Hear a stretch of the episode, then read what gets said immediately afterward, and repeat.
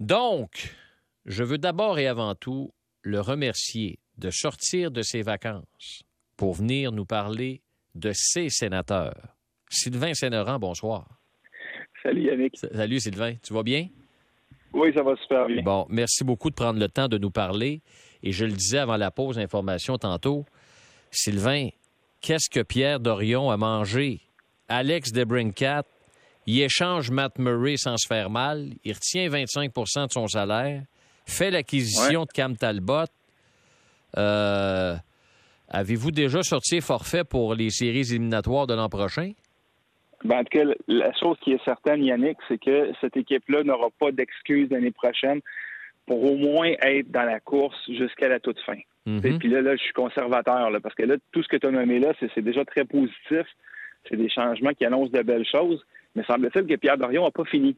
Ouais. Euh, demain, pour l'ouverture de la chasse aux joueurs autonomes, c'est moi, je sors de mes vacances, mais pas juste pour vous autres, là, parce qu'on on pense que ça va être une grosse journée pour les sénateurs. Mhm. Puis semble-t-il qu'il va y avoir d'autres choses qui s'en viennent.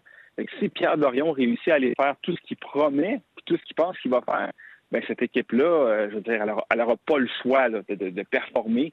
Puis c'est sûr que, que des résultats comme ceux des dernières saisons, mais ce sera plus acceptable.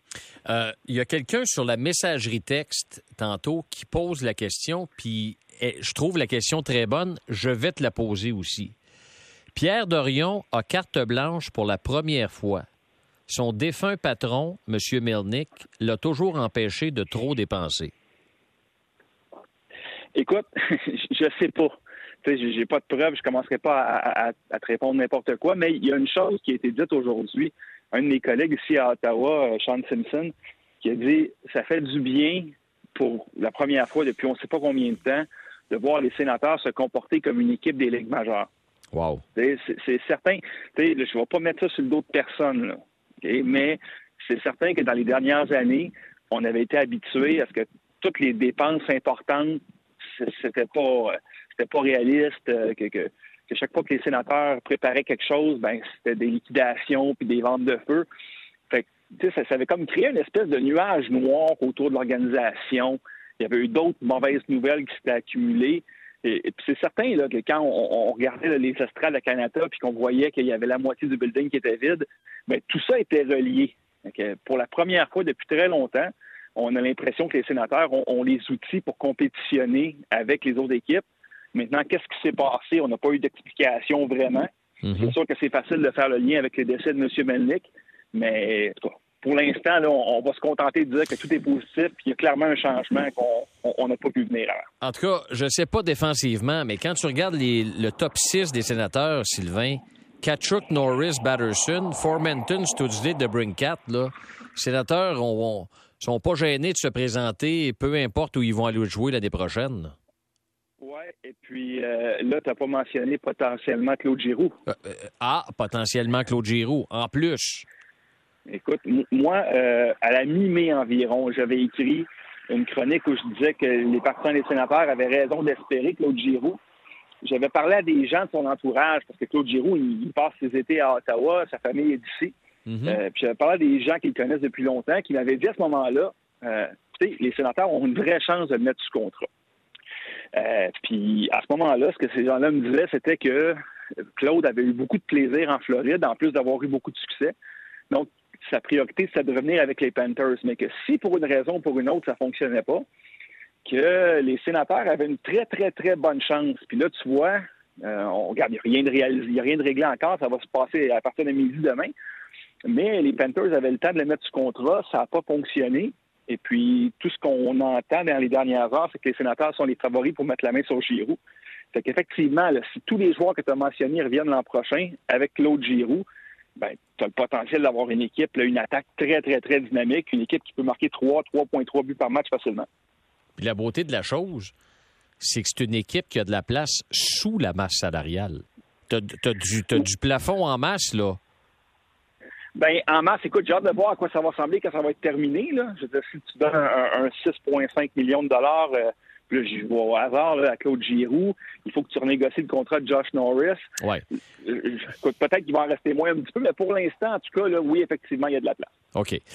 C'est peut-être défensivement où euh, Pierre Dorion pourrait aller chercher. Y a-tu des, des, rumeurs pour aller chercher un défenseur peut-être qui pourrait venir stabiliser la défensive? Parce que là, t'as quoi? T'as as Chabot, t'as Zaitsev, t'as Amonik, t'as Artem Zoub qui a eu une, une année.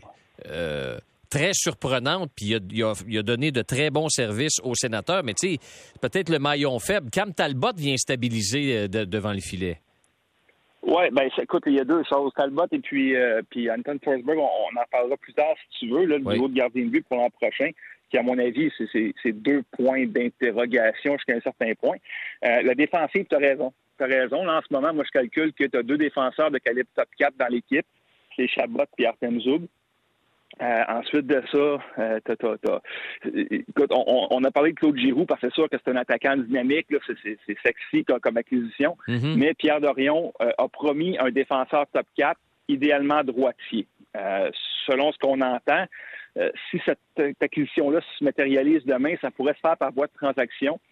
Ils, ont ciblé, entre autres, Mackenzie Weigard des Panthers de la Floride ou peut-être John Marino des, des, Penguins de Pittsburgh.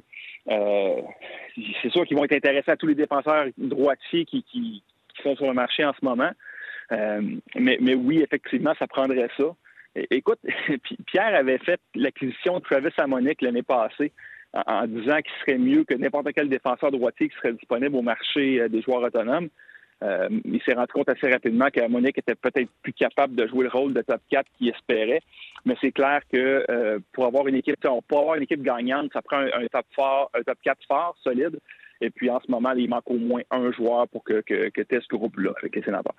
Bon, euh, parle des gardiens. Le Cam Talbot, tu dis que c'est des points d'interrogation. OK, je, regarde, je regarde la, carrière de Cam Talbot, les chiffres qu'il a c'est quand même pas si mal. 201 victoires, 142 défaites, 34 défaites en bris d'égalité. Euh, il y a une saison 30, 32, 31, 42 avec les, Oilers et le Wild du Minnesota. Il est pas si mal. Écoute, moi, je trouve que c'est mieux que Craig Anderson en fin de carrière avec les, les sénateurs à l'époque, non? Ben, écoute, moi, je pense que Cam Talbot, c'est un gardien de but qui a connu des hauts, mais aussi des bas à différents moments. Euh, c'est un gardien de 35 ans, donc euh, c'est toujours un peu une loterie rendue à cet âge-là. Euh, moi, je, tu, vas me trouver peut-être négatif, mais c'est peut-être les cinq dernières années de, de, de, couvrir les sénateurs au quotidien qui m'ont rendu comme ça. J'évite de m'emballer pour l'instant. Mais effectivement, c'est un gardien de but. L'année passée, il y a eu une bonne saison Minnesota. Là. Oui, oui, oui. Jusqu'au moment où les dirigeants de cette équipe-là ont décidé que peut-être en série, c'était peut-être pas le gardien sur qui on voulait miser. Peut-être qu'il y a peut-être une, piste de réponse aussi là, qui dit que Cam Talbot, c'était pas un, grand, grand, grand gardien non plus. Euh, les sénateurs vont avoir lui, puis ils vont avoir Anton Forsberg aussi, qui l'année passée il a eu une très, très belle saison. Maintenant, lui aussi, c'est un gardien de but de 28 ou 29 ans. Euh, qui n'a jamais été un numéro un dans la LNH jusqu'à l'an dernier par la force des choses. Fait que tu as deux gardiens que tu peux pas t'appuyer sur un des deux en te disant Ah ben c'est lui qui va te donner 55 parties puis en gagner 30. Mais tu as deux possibilités là. Euh, Sylvain, euh, en terminant, avec une équipe comme celle-là, tu l'as dit d'entrée de jeu, l'équipe, il faudra qu'elle soit jusqu'à la fin à tout le moins, et peut-être plus, même quand il va rester une ou deux semaines, d'être déjà dans le portrait des séries. À ce compte-là, il va falloir que DJ Smith resserre un peu la vis avec son équipe, qui des fois, on les regardait jouer, puis tu te disais, c'est all-in, c'est à glace, puis ils sont là deux, trois minutes. C'est un petit peu ouvert. Il va falloir qu'ils referment un peu le jeu, non? Écoute, moi, je pense que DJ Smith, avec les, munitions qu'il avait, avec les, joueurs qu'il avait devant lui, la profondeur de son équipe, ça n'est quand même pas si mal tiré dans les, deux, trois dernières années. Il, a fait de son mieux avec les, joueurs qu'il avait. Maintenant, effectivement, c'est une saison où euh, toutes les excuses de défaite ont été utilisées quand, l'équipe perdait. Euh, puis, je veux dire, il ne pourra pas se cacher éternellement derrière la jeunesse de son équipe. Mm-hmm. Il va falloir que les, les, résultats soient là. En tout cas, pour une, pour l'instant, tout ça, ça me semble positif parce que, contrairement aux années passées, on parle des sénateurs comme une équipe qui a une chance. Puis déjà là, c'est une grosse progression. Oui, profitons-en. Puis au rayon des bonnes nouvelles, Wade Redden qui revient dans le giron de l'équipe comme entraîneur au développement. Ben, écoute, en partant ça aussi, là, regarde, c'est le département du développement qui, s'agrandit. Quand je te dis que les sénateurs ne dépensaient pas d'argent, c'était partout. C'était à tous les niveaux. Puis là, bon, ben, regarde, une embauche comme ça qui survient. En plus, un ancien de l'organisation qui a connu des belles années, euh, qui, qui, était euh, très, très fier de jouer à Ottawa c'est des, bonnes nouvelles. Puis il y en a plein d'autres. On pourrait s'en parler pendant des heures et des heures. Euh, au niveau de la communauté, il se passe des belles choses en ce moment avec les sénateurs.